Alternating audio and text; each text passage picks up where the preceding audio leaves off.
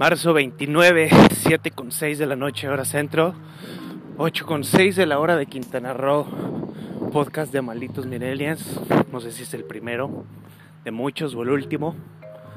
No tengo idea qué estoy haciendo. Lo único que sé es que tenía ganas de hablar al aire y si alguien quiere escuchar mis estupideces, pues que así sea. Estoy caminando en un vacío Monterrey con lluvia, frío, unos autos cerca de mí, caminando, tratando de estirar las ideas, la mente. Espero que en Quintana Roo estén bien, dentro de lo que cabe. Primero que nada, ¿de dónde salió la idea de hacer malditos millennials? Yo llegué a vivir al Caribe hace 3, 4 años, ya no recuerdo bien.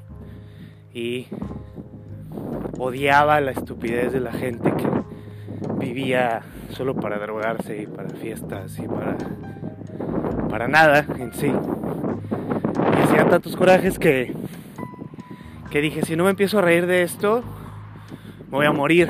Entonces, mejor me voy a reír de esto.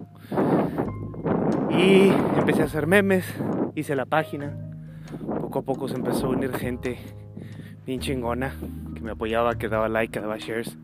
Como Ani Telles. Hola Ani, estás oyendo esto, hola. Y así empezó y poco a poco fuimos creciendo y ahorita en Facebook somos 10.000 amigos. En Instagram después de tres intentos que me han tumbado son mil y cachito. Y pues eso, eso es malditos millennials. Nunca he tenido la idea de hacer una página como Memelas de Orizaba o Finas, famosas, latinas, que es muy bueno. Mi idea no es esa, mi idea no es hacer memes lo pendejo para hacer reír nada más. Poco a poco se ha ido mutando en algo de una plataforma para hacer pensar un poquito a la gente pensante y tratando de que sea chistoso, que sea divertido, como creo que para muchos de ustedes es y lo aprecio mucho. En estas vísperas de todo el desmadre que traemos con el COVID, con el coronavirus, y la mayoría de la audiencia de Malditos Millennials es caribeña, cancunense, playense, tulumense y los alrededores. Está muy intrigante y muy desgastante y muy preocupante el desarrollo que ha tenido la crisis allá. Las autoridades se tardaron en cerrar, en pedir toques de queda, en tomar acción.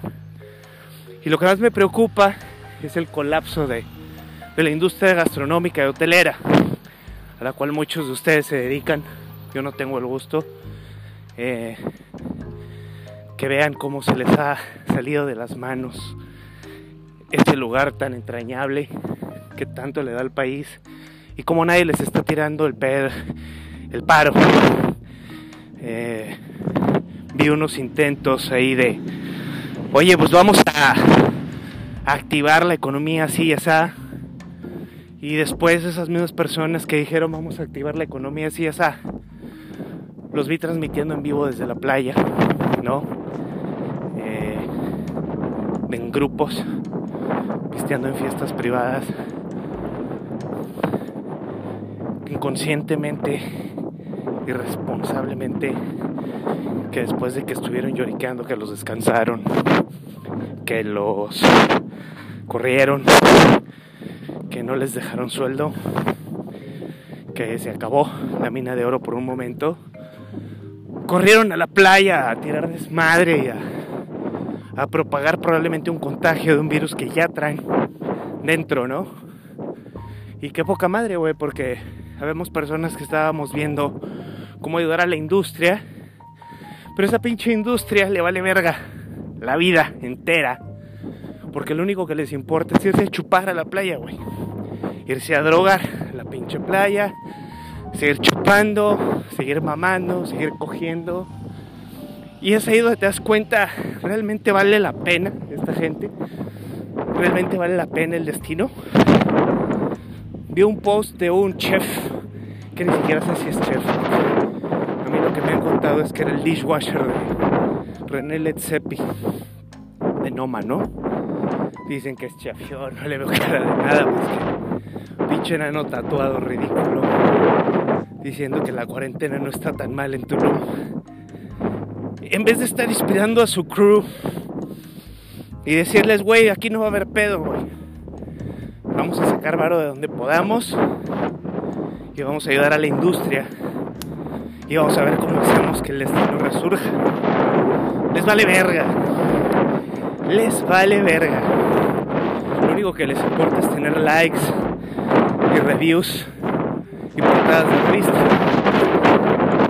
No se pueden las pilas ser como un chef Aquiles, como José Andrés, de decir, güey, ¿qué hago para ayudar a mis colegas? ¿Qué hago para ayudar al destino que tanto me ha dado? No. El ego de Tulum, cuando yo lo conocí, cuando tuve la desgracia de conocer el ego de Tulum y todo lo que conlleva, la gente se sentía, se sentía de qué va, intocable, intocable, indañable, invencible, que ellos, pues, un hardware te hacía hardwood, te hacía esperar 45 minutos, si te daba el lujo de recibirte, ¿no? O te manda a otros lugares. Eh, ¿Y ahora dónde están? Ahora dónde está los ciento veintitantos mil followers de Instagram? ¿Dónde está el alcalde cenando en Azulí con Rosa Negra? El alcalde Víctor Masta, contra quien no tengo nada personal. No creo que sea un mal gobernante, pero creo que se quedó corto en esta ocasión. Se quedó chiquito. Empezó tarde muy atinado el toque de queda, creo que es lo adecuado, pero pues llega tarde, ¿no?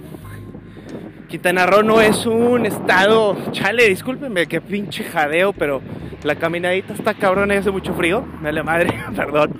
Eh, Quintana Roo se destaca por sus servicios de salud, cabrón. Quintana Roo es un estado muy bello y muy rico en muchas cosas. Eh, es un estado al que yo le tengo mucho cariño por razones personales pero pues no es como que nos distingamos por, por los hospitales, por los médicos, por los servicios de emergencia de salud. Entonces yo me pregunto, Carlos Joaquín, que también es un gobernante contra el que no tengo nada personal, contra quien no creo que sea malo, y todos los alcaldes, Mara Lezama, Laura Beristain, Cetina de Bacalar, Víctor Más, su primo Pedro Joaquín en Cozumel, eh, la senadora Maribel Villegas de Morena, ¿Cuál es el plan de acción? A mí que no me digan que están listos, a ustedes que no les digan que están listos, porque yo no creo que estén listos todavía para lo que se viene. Yo estoy viendo cómo es el infierno, cómo hay de 12 a 9 casos atendidos día a día en, en el estado en el que estoy. Y apenas llegó la ayuda y apenas está bajando la curva. Pero aquí la gente la guardaron hace 15 días cómo está allá, cómo van a contener a tantos turistas entrantes y salientes, a tantas personas que no tienen acceso a servicios de salud. Puta madre, en Tulum no hay ni drenaje, güey. ¿Cómo vas a hacer que la gente esté viviendo en las situaciones sanitarias adecuadas?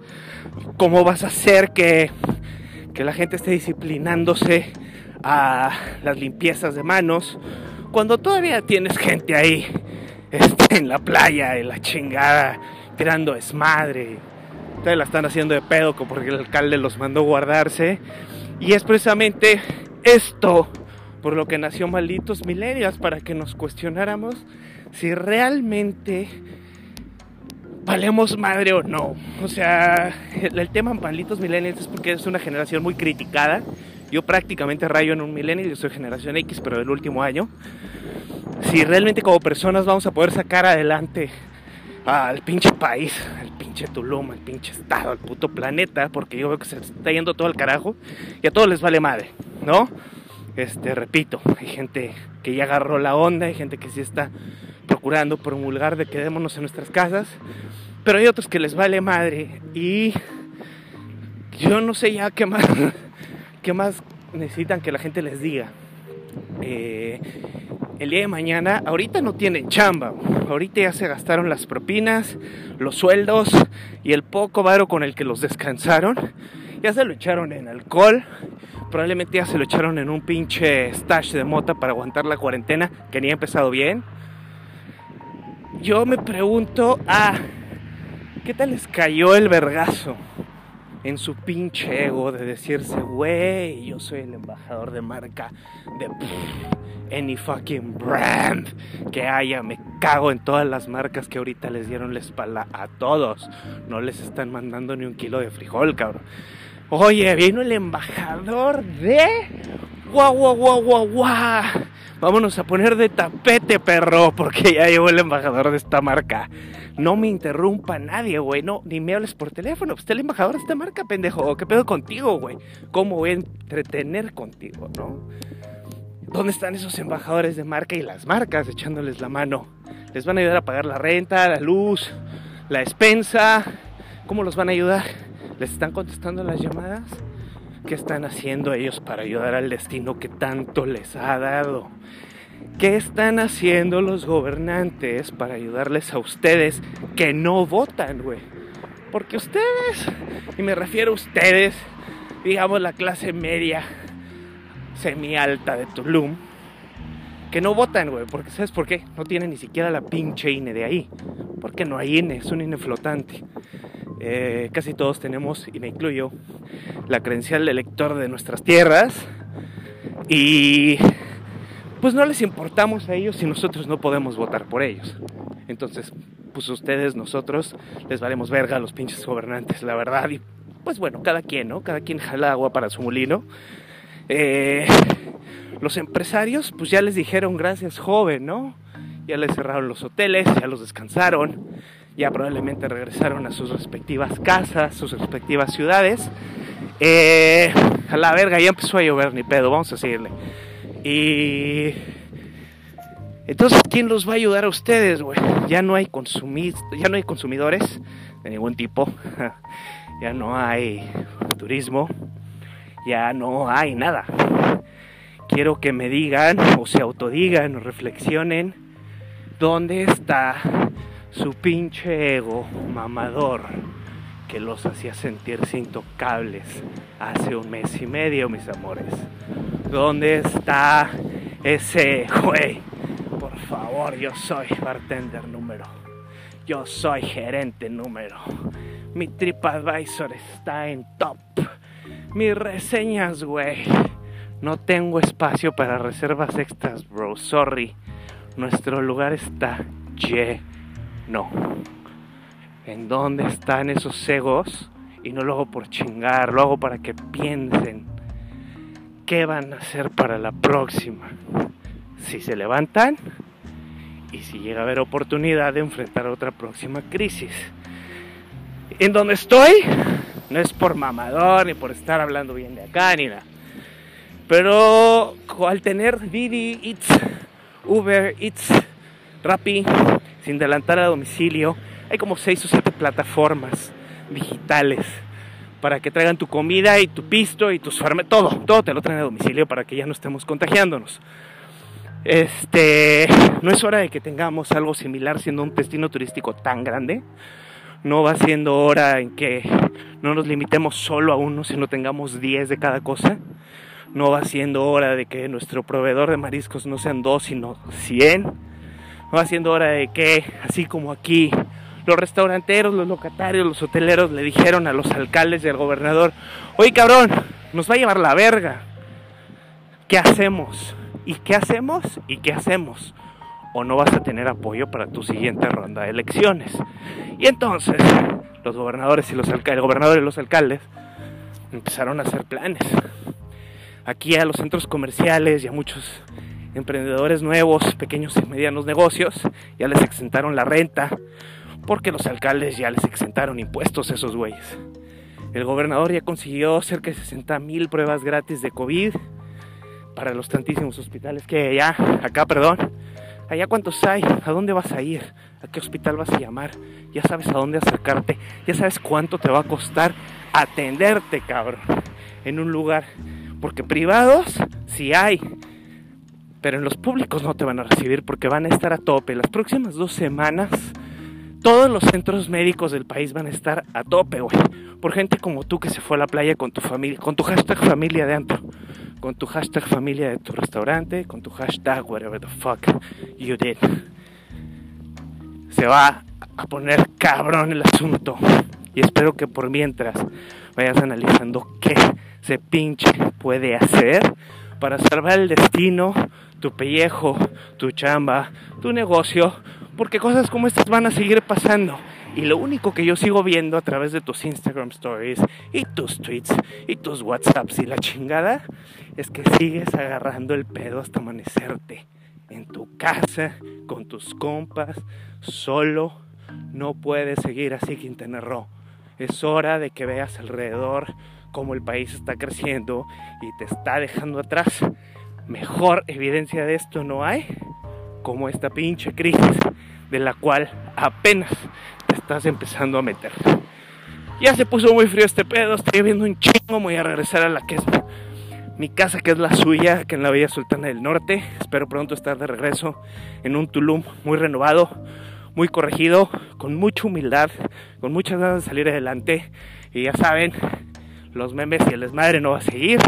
Cuando quieran mandarme un DM para que cotorremos de cualquier cosa, estoy a sus órdenes. Chido, no sé si vaya a hacer otro de estos pinches podcasts, pero eh, vamos a ver qué tal sale este ejercicio.